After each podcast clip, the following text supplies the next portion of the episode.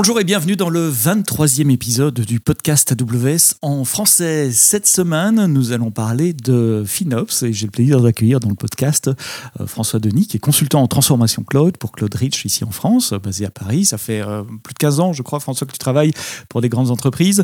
Euh, dis-moi, FinOps, c'est quoi? FinOps, c'est pour moi, c'est un, un, ensemble en fait de best practices à la fois culturelles et techniques qui vont vraiment permettre euh, d'optimiser euh, les euh, la, le coût d'une d'une infrastructure cloud, mais euh, sans jamais vraiment mettre en mettre en danger la capacité d'innovation du cloud. C'est-à-dire que c'est vraiment, on cherche vraiment à trouver l'équilibre entre un coût optimisé et une innovation qu'on ne souhaite pas euh, freiner par euh, par euh, des notions de, de, de, budget trop serré ou de choses comme ça. Donc c'est vraiment euh, le FinOps c'est à la fois culturel et technique. Donc c'est pas la police budgétaire, on est bien d'accord. Donc le but c'est d'accompagner les équipes euh, qui, qui dépensent dans le cloud, qui font de l'innovation, de la recherche, de la production, mais tout en contrôlant quand même les coûts que cela engendre, avec un mixte technique et, et méthodologie. Alors justement, tu, tu, travailles pour le moment auprès d'une grande entreprise française sur une mission FinOps et donc d'économie sur leur facture euh, AWS. Quelle est la méthodologie que toi et ton équipe vous mettez en place pour contrôler les coûts et pour comprendre les coûts? Alors, euh, la plupart du temps, en fait, euh, il, y a toute une phase de découverte qui va être nécessaire. et cette phase de découverte, comme je l'ai dit, elle va être euh, d'abord euh, d'un point de vue euh, strictement strictement comptable. Regarder faire une première une première vision en fait de qu'est-ce qui est dépensé par l'entreprise, qu'est-ce qui est dépensé par le client, les, les différents les différents postes de dépenses. Donc quand on parle de postes de dépenses dans une dans une facture AWS, on va parler EC2, on va parler RDS, on va passer on, va parler réseau, on va parler de tous les services AWS sont sont sont facturés à la demande. Et donc, euh, l'idée, c'est vraiment de commencer à avoir une observation. Euh, de, euh, dans le cas de, de, mon client, on sait qu'ils savent que tout ce qui est en environnement de production, il est difficile de faire des changements et on va y venir par la suite sur quel, quel changement on peut faire. mais vraiment, l'important, c'est de regarder sur principalement les environnements de développement et de staging, par exemple, de, de, de qualification. Comment est-ce qu'on peut consommer moins euh, d'informations? Et donc, une fois qu'on a une première vue de la dépense globale, on va aller rencontrer les équipes, discuter, essayer de comprendre qu'est-ce qui amène ces différentes dépenses. Euh, voilà, le, but de la personne FinOps, c'est d'arriver avec euh, son background technique, ses chiffres et sa compréhension à la fois des, euh, de ce qui peut être côté, euh, côté finance et côté, côté, côté développement, des, des contraintes de chacun et des, et des besoins de chacun. Donc c'est vraiment rentrer et entamer des discussions avec tout le monde pour euh, améliorer, euh, pour, voir par quel, euh, par quel côté on va, on va essayer de réduire la facture.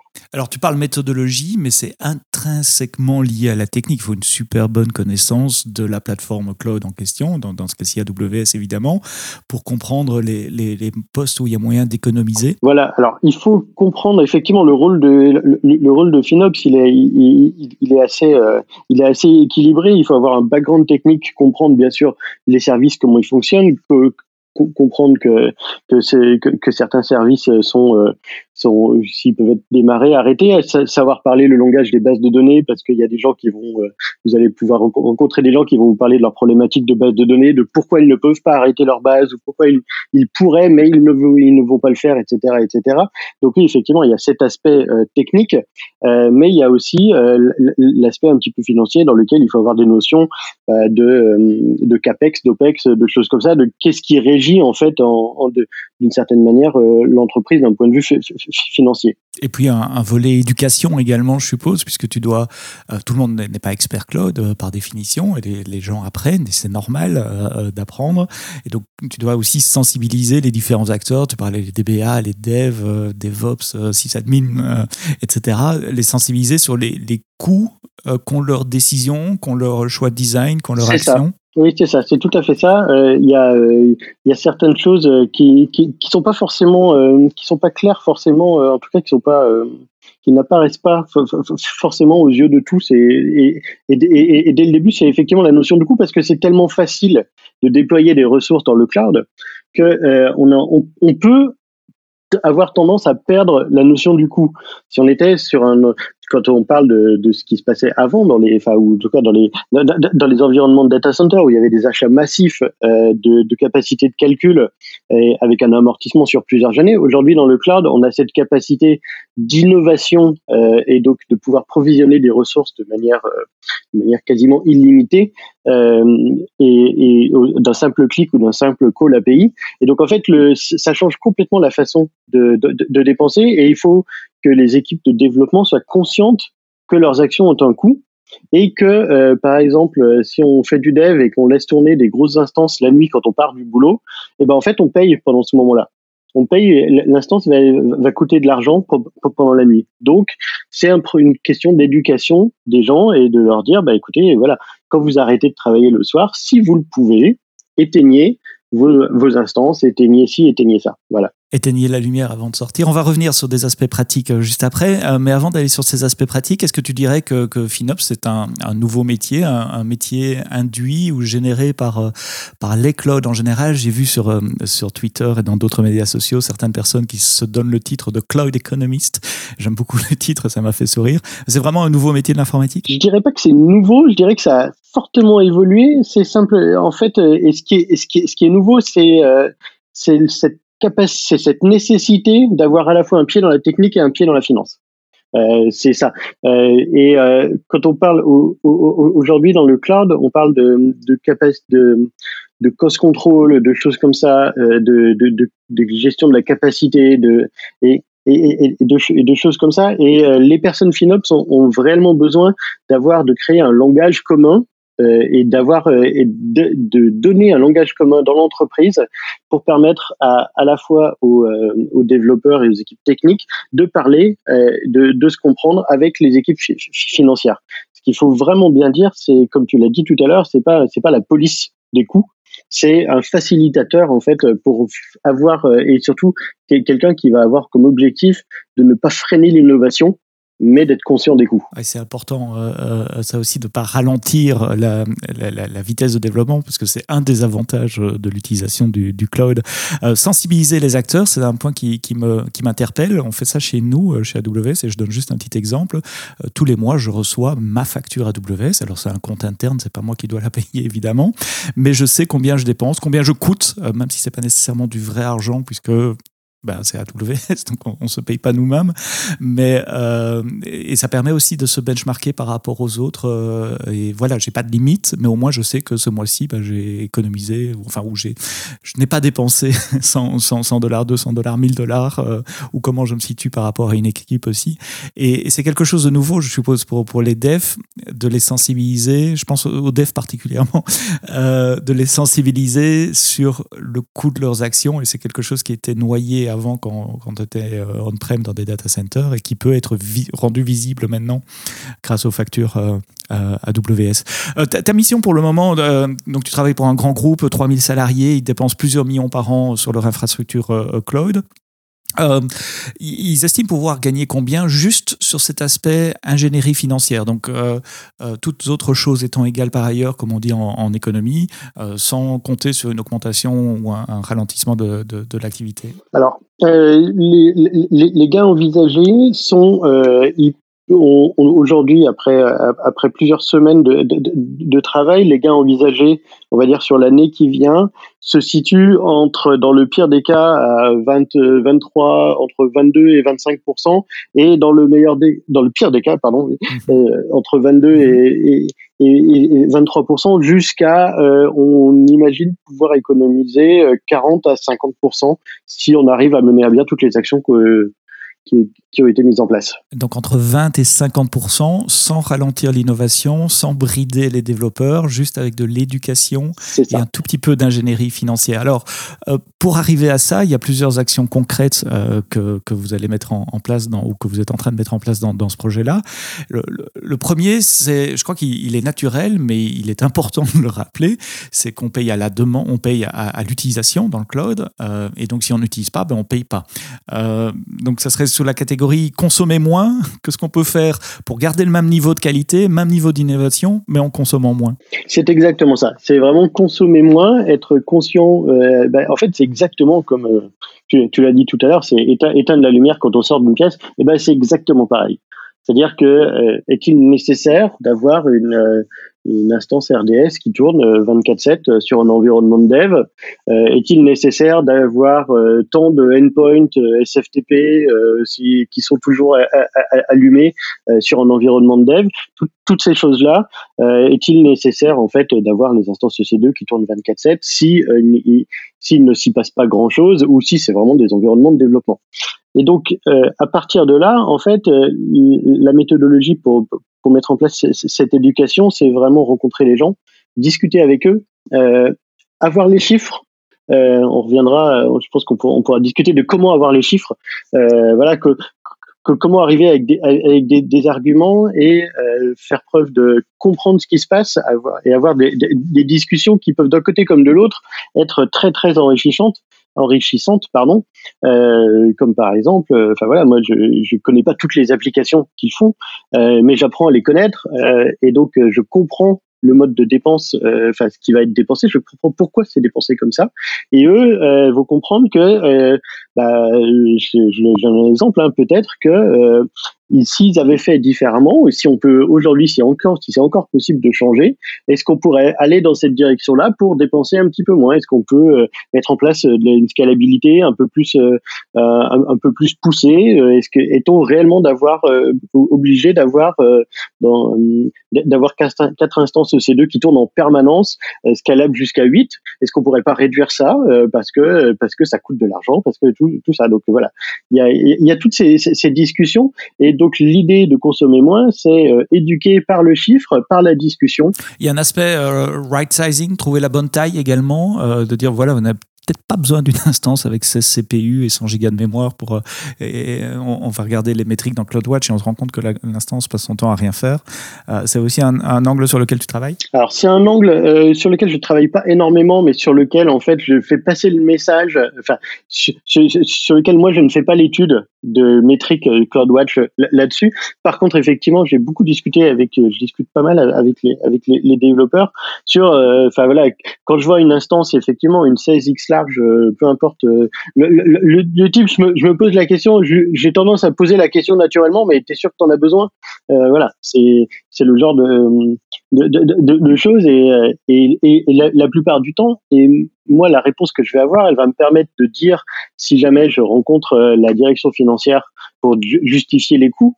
Euh, si le développeur m'a dit bah oui je fais ça parce que j'ai tant de cette instance là elle fait ces traitements ces traitements ces traitements ces traitements moi euh, je dis bah ok c'est très bien c'est parfait c'est justifié go et euh, moi je peux pousser ce, je peux pousser ce coup là auprès de la direction financière d'accord ça a du sens et puis et puis je répète que enfin je, rappelle souvent que parfois prendre une instance un peu plus grande elle permet de, de faire les jobs faire le, job en moins de temps et donc au final on paye moins même si à l'heure on paye plus mais si on a le job qui se termine en deux heures plutôt qu'en quatre ça vaut peut-être la peine de de, le faire également. Euh, c'est aussi un domaine où il peut y avoir de l'automatisation. Tu parlais d'éteindre les instances de dev qui sont pas utilisées la nuit et le week-end.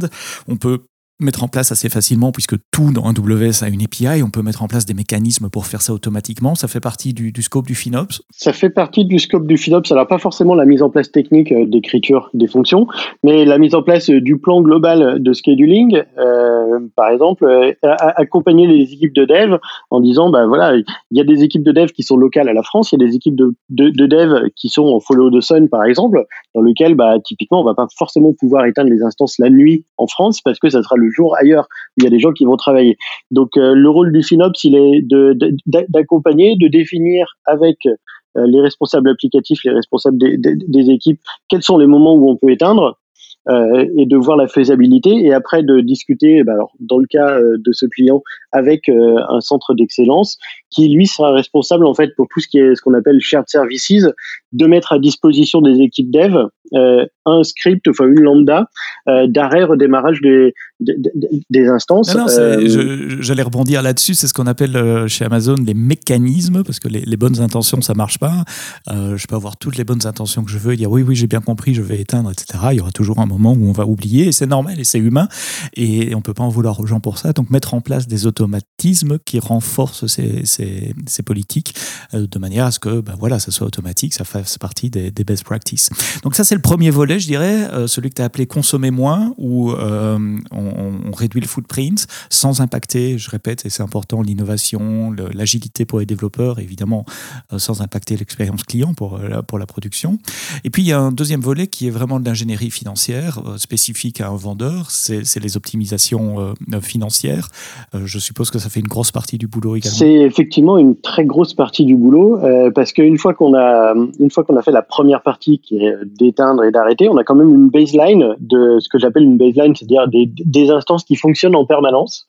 Ce qui fonctionne, eh ben, on va essayer de travailler sur la réduction du coût de ces instances-là. Euh, il y a euh, et donc pour ça il y a plusieurs mécanismes. Là aujourd'hui chez, chez client, je travaille principalement sur la partie EC2 et RDS. Donc les machines virtuelles et les bases de données euh, managées. C'est ça, euh, parce que ce sont les deux plus gros centres de coûts, euh, en tout cas les, les apparents, euh, sur lesquels on peut, on, on sait qu'on peut avoir des, des, des, leviers assez faciles. Et, et donc quels sont les, les, les, les outils que tu utilises ou les outils mis à disposition par AWS que, que tu utilises dans ce contexte-là? Il y en a deux, un pour les EC2 un, pour les machines virtuelles et l'autre pour les euh, euh, bases de données. Euh, le premier pour les pour les, pour les machines virtuelles s'appelle Saving Plans. Donc c'est quelque chose, tu me corriges, je crois que ça a été annoncé en novembre. Correct. Si je me trompe, c'est ça? Ouais, ouais. Voilà. Euh, je, voilà, on, on, va y revenir. Et le deuxième, c'est les réserves instances. Alors c'est vraiment ça, c'est un des, c'est quelque chose qui est assez ancien dans chez, chez AWS. Ça, ça, date quand même de plusieurs années. Ce mécanisme en fait de réservation entre guillemets de, de, de consommation. Euh, pour euh, on, s'engage à consommer un certain montant, un certain temps, et euh, en contrepartie, on a un discount. En effet, c'est un, mécanisme assez ancien sur, sur AWS qui dit on paye pour les ressources à la demande. Mais si on sait qu'on va utiliser une certaine quantité de ressources pendant une période de temps, on peut s'engager à l'utiliser.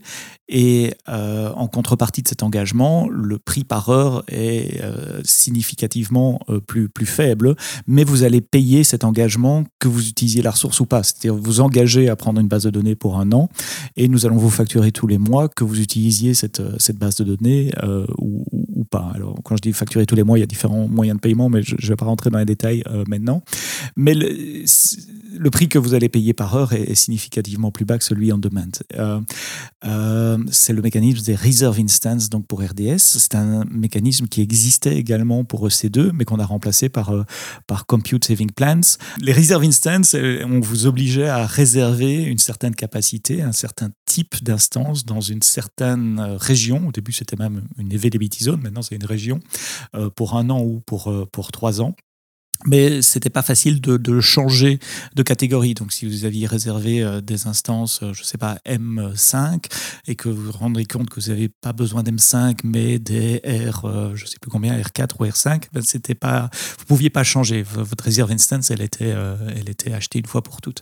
Tandis qu'avec le saving plans, euh, plutôt que vous engagez sur un type de ressources, vous engagez sur un budget. C'est-à-dire que euh, plutôt que dire j'ai besoin de cette ressource-là pendant un an, vous allez dire je m'engage à payer 1000 dollars par mois euh, en compute euh, sur, sur la plateforme. Nous, on va vous facturer ces 1000 dollars par mois.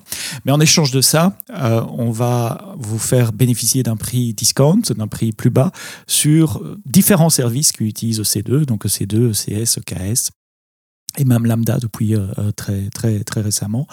Euh, et donc vous avez plus de flexibilité parce que cet engagement il marche à travers plusieurs comptes AWS sur plusieurs régions et sur plusieurs services qui utilisent C2. Euh, comment tu analyses, comment tu approches euh, la, la, partie saving plans pour euh, faire une recommandation qui soit euh, correcte par rapport au footprint d'utilisation? Alors effectivement l'approche sur la partie saving plans elle est elle est différente de la partie réserve d'instance où, comme tu l'as dit, on s'engageait à consommer certains types de ressources. Euh, sur Saving Plans, donc on s'engage à payer un certain montant.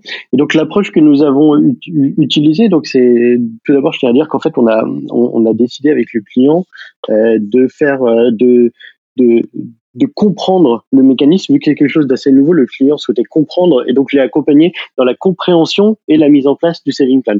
Euh, voilà. Euh, et donc le, ce qu'on a essayé de, de, de déterminer, c'est comment déterminer le taux d'engagement de saving plans qu'on va sur, lequel on va, on va s'engager. Donc un, montant horaire en, en, l'occurrence. Et donc avec le, client, ce qu'on a décidé, c'était de trouver, de déterminer l'ensemble des instances EC2 de leur parc qui sont actives, on va dire 24 heures sur 24, 7 jours sur 7, ou presque ça. C'est-à-dire que les, instances qui sont 80-90% du temps actives, on les met dans une baseline et ça, ça va nous donner un coût. Si on ajoute le coût horaire de toutes ces instances-là, ça va nous donner euh, un certain un certain montant euh, qui, euh, qui, qui, est notre consommation horaire moyenne, donc sur une semaine, sur un mois, sur un an, et, et, etc. Et une fois qu'on a cette consommation horaire moyenne, on sait que les instances qui sont dans ce bucket, si je peux, si je peux me permettre, même si on ne parle pas de S3, voilà, ce, ce saut d'instances qui nous coûte un certain montant, euh, un, un, certain montant horaire, eh bien, euh, si on l'applique, si on applique les, euh, les, les, les discounts propres au saving plan, c'est aux différents méthode d'engagement de saving plans, mais bon, c'est pas le sujet de la discussion mhm. d'aujourd'hui. On va arriver à un certain un montant qu'on va payer à la fin. Donc, euh, si par exemple, je vous donne un, exemple, on a aujourd'hui, euh, euh, je sais pas, plusieurs centaines d'instances. Ça nous coûte 100 dollars par par heure. Euh, voilà, c'est, ça c'est ce qu'on paye aujourd'hui. Si on applique les discounts euh, inhérents aux saving plans qui sont euh, de entre 20 et 50% euh, voilà, suivant le suivant le type d'instance, suivant le type d'engagement, on va pouvoir réduire notre coût horaire de 100, on va le passer à 70, à 50, etc. Et on va s'engager sur le saving plan, c'est-à-dire bah, je vais m'engager à payer 70 dollars de l'heure. Et, mhm. euh, et là, donc, euh, et toute la souplesse de, de, de, de Saving Plan, c'est là que c'est vraiment quelque chose qui est très très bien pour les pour, pour les clients. Quand euh, quand nous, quand AWS fait ça et quand nous euh, prestataires de services, on va chez les clients, on a vraiment l'impression de leur rendre un service avec ça. C'est-à-dire que voilà, nous, on a fait le calcul pour vous euh, et on est et on sait que si vous vous engagez à payer ça, votre facture, elle va, ça, va couvrir l'intégralité de ce que vous dépensez aujourd'hui. Il n'y a, y a, a, pas beaucoup d'outils. Il y a, y a euh, Cost Optimizer euh, qui, qui, permet de faire des recommandations. C'est un nouvel outil également.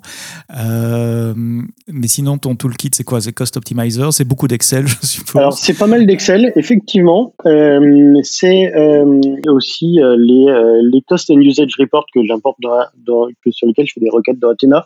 On pourra en discuter. Mhm. Euh, voilà, donc j'ai un certain nombre d'outils. Euh, ce qu'il faut savoir, et je trouve que c'est très très important euh, de le dire, il y avait une démarche de compréhension, d'éducation avec le client pour comment ça fonctionne les saving plans. Qu'est-ce que quel, gain je vais pouvoir en avoir? Ce qu'il faut savoir, c'est que tous nos calculs qu'on a fait ensemble avec le client, sur lesquels je vais montrer comment on faisait, on arrive euh, au, à 5% près de mémoire, ou exactement au même montant que suggérait l'assistant euh, l'assistant saving plans dans la partie billing de la console AWS. Donc ce qui veut dire que bon d'une part on avait fait un bon boulot et d'autre part euh, et, et, et d'autre part que le modèle euh, qui est utilisé euh, s'applique et c'est vraiment quelque chose qui est voilà qui est optimal pour le pour le client. La, suite de ça, c'est qu'aujourd'hui le client euh, avec le client, on va plus s'embêter entre guillemets à faire des feuilles Excel de calcul. On sait qu'on peut suivre les recommandations sans aucun problème. Et pour terminer sur cet aspect-là, c'est quelque chose sur lequel les nouveaux clients ne doivent pas nécessairement se ruer immédiatement euh, parce que comme tu l'as répété plusieurs fois, il faut connaître son baseline. Il faut savoir quel est mon footprint, quelle est, quelle est mon empreinte AWS aujourd'hui J'ai combien d'instances, sur combien de régions, ça me coûte combien, quel type d'instance Et à partir de ce moment-là, on peut commencer à optimiser. Il ne faut pas essayer de faire ça upfront quand on n'a pas encore déployé son premier projet. C'est ça, tout à fait. C'est, ça, c'est très important, effectivement. Alors, tu parlais de Cost et Usage Report. Il y a aussi un outil qui s'appelle Cost Explorer. Comment tu utilises euh, ces, ces, deux, ces deux outils? Alors, euh, Cost Explorer, c'est euh, un outil qui est vraiment destiné à avoir une visualisation graphique des coûts. Euh, la plupart du temps, euh, que, quand euh, suivant le mode de fonctionnement de la, la, société avec AWS, si on a des comptes par projet ou, ou, ou du, du, tagging, les gens, en tout cas certaines personnes, ont accès au Cost Explorer. Et le principe, c'est qu'on sélectionne le service qui nous intéresse, on sélectionne une time frame, donc on sélectionne un sampling, donc c'est-à-dire que c'est des du est-ce qu'on veut les des coûts mensuels, des coûts hebdo, des coûts des coûts horaires, des coûts journalier.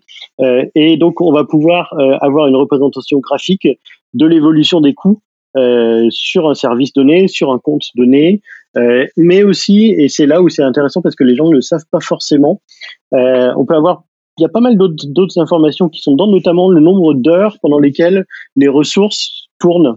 C'est-à-dire que si on va dans euh, usage, type group de mémoire, euh, il y a quelque chose qui s'appelle comme ça, et on, recherche heures, donc tout est, on peut, on peut, on peut cliquer, et on a le nombre d'heures pendant lesquelles les instances C2 tournent euh, sur la période mentionnée. Donc c'est toujours intéressant, notamment quand on fait des calculs, euh, de savoir combien d'heures on a consommé, euh, parce que le but des, des réserves et des, et des saving plans, c'est d'avoir le plus le meilleur, la meilleure couverture possible, c'est-à-dire que ce qu'on paye, que ça couvre l'ensemble, le maximum d'instances euh, possibles. Après avoir fait les premières économies dont on parlait, d'éteindre les choses dont on n'a pas besoin, Tout à fait, c'est ça. ne, pas faire ça trop tôt dans le process non plus. Bien sûr. Euh, et puis il y a les factures brutes également sous forme de rapports en, CSV euh, qui peuvent être livrés sur S3.